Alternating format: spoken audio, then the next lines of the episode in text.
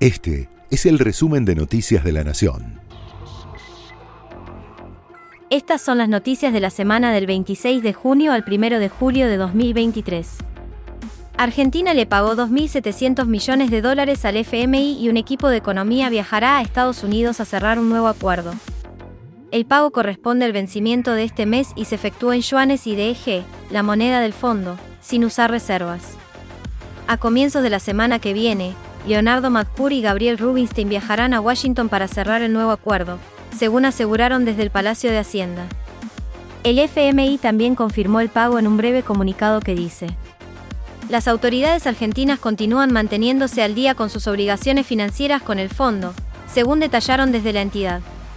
Además, el comunicado confirma que el personal del FMI y las autoridades argentinas continuarán avanzando en su trabajo conjunto en los próximos días, con el objetivo de llegar a un acuerdo sobre la quinta revisión del programa respaldado por el fondo. El gobierno había adelantado el pago del vencimiento sin uso de reservas a través de la portavoz presidencial, Gabriela Cerruti. Quería primero confirmarles la información que está circulando, que el Ministerio de Economía anunció que mañana se va a realizar el, pago que correspondía al Fondo Monetario Internacional por este segundo trimestre, un pago de 2.700 millones de dólares, que se va a pagar en parte con derechos especiales de giro del Tesoro y en parte con yuanes de libre disponibilidad. Con esto se hace un pago que cumple con lo que habría que había acordado con el Fondo Monetario y al mismo tiempo no van a utilizarse reservas ni ponerse en riesgo la acumulación de reservas del Banco Central. Una avioneta cayó en un vuelo de exhibición y murieron dos personas en Chaco. El avión de maniobras de acrobacia fue contratado por una empresa privada para la apertura de la Feria Agronea 2023 en la localidad de Charata. El accidente se produjo en el momento en que el gobernador, Jorge Capitanich, daba un discurso este viernes, junto a autoridades provinciales por la apertura de la feria. En el accidente murieron el piloto y el copiloto, oriundos de la ciudad de Buenos Aires. La muestra agrícola comenzó ayer y se extenderá hasta el domingo 2 de julio, con más de 400 expositores en un predio de 100 hectáreas de exposición de la tecnología y el potencial productivo del Chaco y la región. Así fue el momento en que el gobernador se enteró del incidente, mientras daba un discurso.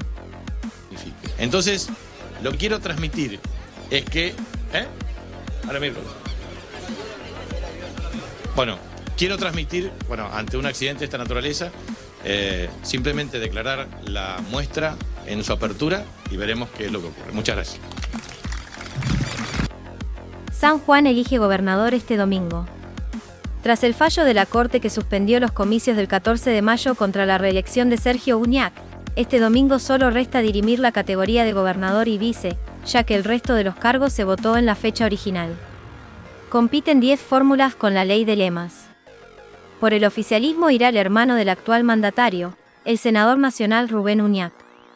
Del lado de la oposición, todo sigue igual. Marcelo Orrego, el candidato que promueven Mauricio Macri y Horacio Rodríguez Larreta, buscará su triunfo para gobernar los destinos de la provincia por los próximos cuatro años. Llega julio con una avalancha de memes, y también con aumentos. Habrá una actualización en los valores de los alquileres, en las cuotas de la medicina prepaga, del personal doméstico y del combustible. También habrá subas en las tarifas de Internet, cable y telefonía, en las cuotas de los colegios privados y en el transporte público. Mientras, el gobierno presentó ante la Corte Suprema un pedido de impugnación de la reforma constitucional en Jujuy. El Ministerio de Justicia a cargo de Martín Soria busca anular la modificación en la Carta Magna Provincial que se realizó con el aval de la mayoría legislativa. El ministro sostuvo que, con la reforma, se busca crear el marco jurídico para reprimir y perseguir a quienes no estén de acuerdo con las ideas económicas, y añadió, esta película ya la vimos. Ajuste, hambre, miseria y represión contra el pueblo. Es la alianza del 2001 y cambiemos en 2016, indicó. Por su parte, el gobernador de Jujuy, Gerardo Morales señaló que se confirma el intento de desestabilización por parte del oficialismo. Esto anticipaba el ministro de Justicia de la Nación, Martín Soria. Además del propio texto, ¿no?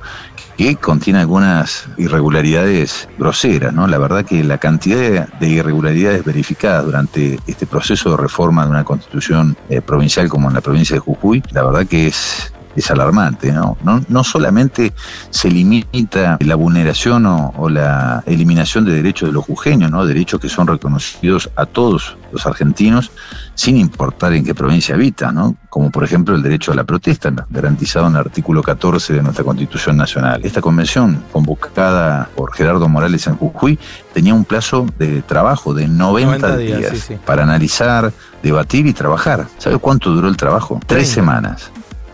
El Supremo Tribunal de Justicia de Brasil ratificó la inhabilitación a Jair Bolsonaro por ocho años para cubrir cargos públicos. La votación de la máxima corte del país confirmó el fallo previo que consideró que el exmandatario usó su posición de jefe de Estado para degradar el ambiente electoral y fabricar teorías de la conspiración, con informaciones falsas y mentiras atroces. Con esta decisión, adoptada por cinco votos frente a dos en el Tribunal Superior Electoral, el líder de la ultraderecha, de 68 años, no podrá concurrir a cargos electivos ni ejercer puestos en la administración pública durante un plazo de ocho años, contados a partir de octubre de 2022, cuando se celebraron los comicios ganados por Lula da Silva. La acusación tuvo como eje una reunión que Bolsonaro convocó con medio centenar de embajadores extranjeros en la residencia oficial de la presidencia, el 18 de julio de 2022, para volver a descalificar la transparencia del sistema electoral y la propia democracia. Ese hecho, según dice la sentencia, configuró un abuso de poder político, conductas vedadas y desorden informativo, y también un uso indebido de predios públicos y medios de comunicación, pues Bolsonaro ordenó que la televisión pública transmitiera el evento. Esto decía Jair Bolsonaro tras enterarse de la decisión del tribunal. Un día que fue emblemático para mí como el 6 de septiembre de 2018 cuando me apuñalaron de frente. Hoy recibí una puñalada con esta decisión. Quien recibió esa puñalada no fue Jair Bolsonaro, fue la democracia brasileña. La próxima semana se realizará el sorteo de las Copas Libertadores y Sudamericana. Con la confirmación de los clasificados a las próximas instancias de los certámenes continentales ya se encuentra todo preparado para el sorteo de las llaves de las siguientes rondas, que se realizarán el próximo miércoles 5 de julio. En la Libertadores, Boca y Racing clasificaron como primeros e integran el Bombo 1. River y Argentinos serán parte del Bombo 2, tras clasificar en segunda colocación. En la Sudamericana, News y Defensa y Justicia clasificaron como primeros y aguardan que sus rivales salgan de los cruces de 16avos de final, que tendrán como protagonistas a los segundos de cada grupo, entre los que están San Lorenzo, Tigre y Estudiantes, y los que se ubicaron en tercera posición de los grupos de la Copa Libertadores, entre los que se encuentra Patronato. Sigue la acción de la fecha 22 de la Liga Profesional. El sábado habrá cuatro encuentros que tendrán como protagonistas a los equipos que se encuentran peleando en la parte superior de la tabla. La jornada abrirá con la visita de River, que lidera en soledad con 50 unidades, a la cancha de Barraca Central, desde las 15. A las 5 y 30, será el turno de San Lorenzo, que marcha tercero, y recibe a Rosario Central. A las 9 y 30 el escolta Talleres buscará no perder pisada cuando se enfrente a Godoy Cruz en Córdoba. Un rato antes, a las 19, Estudiantes de La Plata, que se ubica en la quinta posición, hará las veces de local ante Central Córdoba de Santiago del Estero. El domingo será el turno de Boca, que cierra los partidos frente a Sarmiento de Junín, desde las 9 y 30. Este fue el resumen de Noticias de la Nación.